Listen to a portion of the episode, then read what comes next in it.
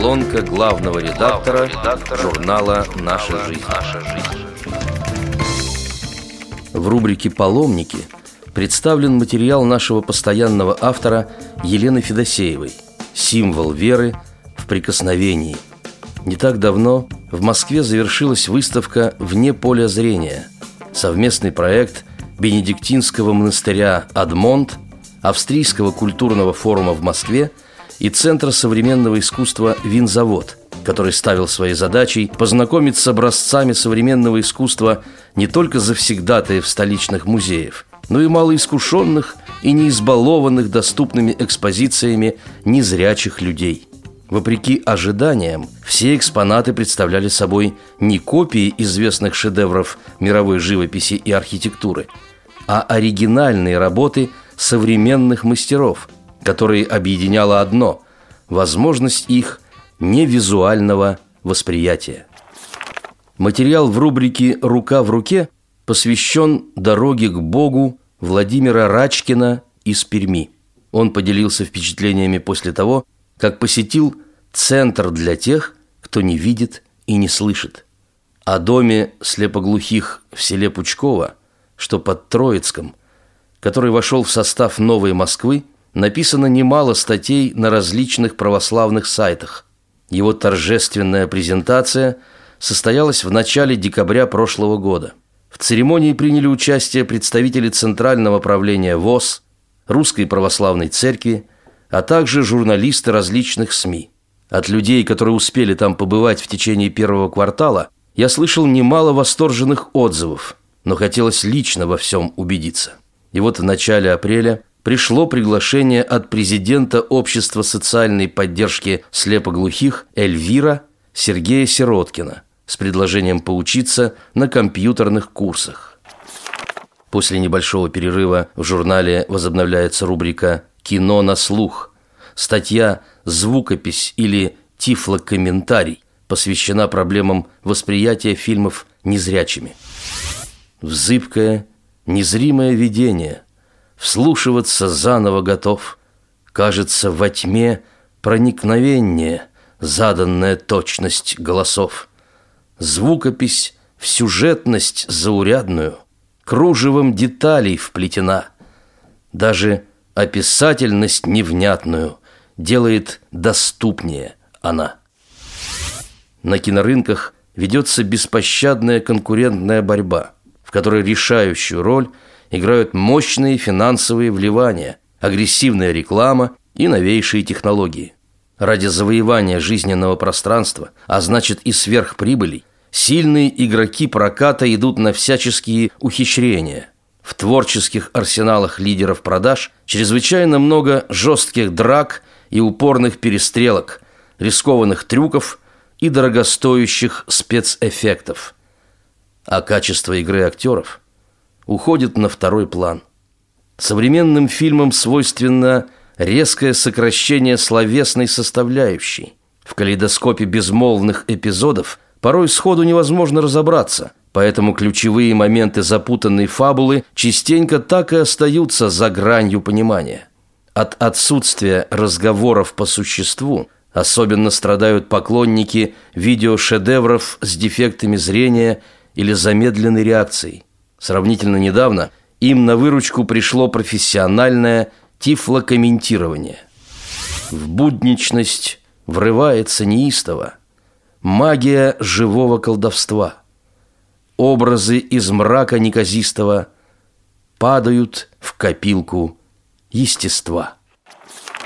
В постоянной рубрике «Спорт» наши читатели могут познакомиться с очерком Нины Зайцевой «Его любовь к лыжам с детства». В нем рассказывается о герое зимней Паралимпиады из Сибири.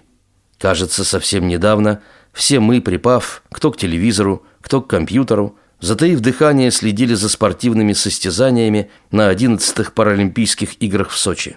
По итогам Всемирных зимних игр президент Владимир Владимирович Путин вручил различные государственные награды 49 россиянам, из них 12 чемпионов были удостоены ордена за заслуги перед Отечеством четвертой степени. Это те атлеты, которым довелось подниматься на пьедестал по нескольку раз. Среди них был и красноярец – двукратный победитель и бронзовый призер Валерий Редкозубов. Для него до сих пор самым волнительным моментом осталась церемония открытия Паралимпиады, когда горнолыжник нес флаг Российской Федерации, а затем от имени всех спортсменов своей команды произносил клятву. Так как из-за слабого зрения читать с листа текст он не может, то ему пришлось учить его наизусть. Он так волновался, что на мгновение споткнулся, но сразу же продолжил. Железная выдержка не подвела. Поэзия представлена творчеством Валерия Мартыненко из Актюбинска. На этот раз его стихотворения посвящены великим русским песням. Не выразить словами той печали, которую, поднявшись от земли, по небу на прощанье прокричали, как в песне о солдатах, журавли. Под слезное рыданье полонеза над памятью потерянной страны Гамзатова я вспомнил и Бернеса, и тех, кто не вернулся с той войны. Они до сей поры с времен тех давних Мне снятся с фотографий на стене, И никаких не надо оправданий, Что их война теперь живет во мне. Мне кажется, порою вечной будет Печаль от журавлиного крыла, И ничего от мира не убудет, Пока по ним — звонят колокола. По тем, кто в травах и снегах остались, Держать тот фронт на главном рубеже. Летит, летит по небу клин усталый, Тревожа рану и в моей душе. Спасибо вам, и Френкель, и Гамзатов, Бернес. Всем, всем поклон мой до земли.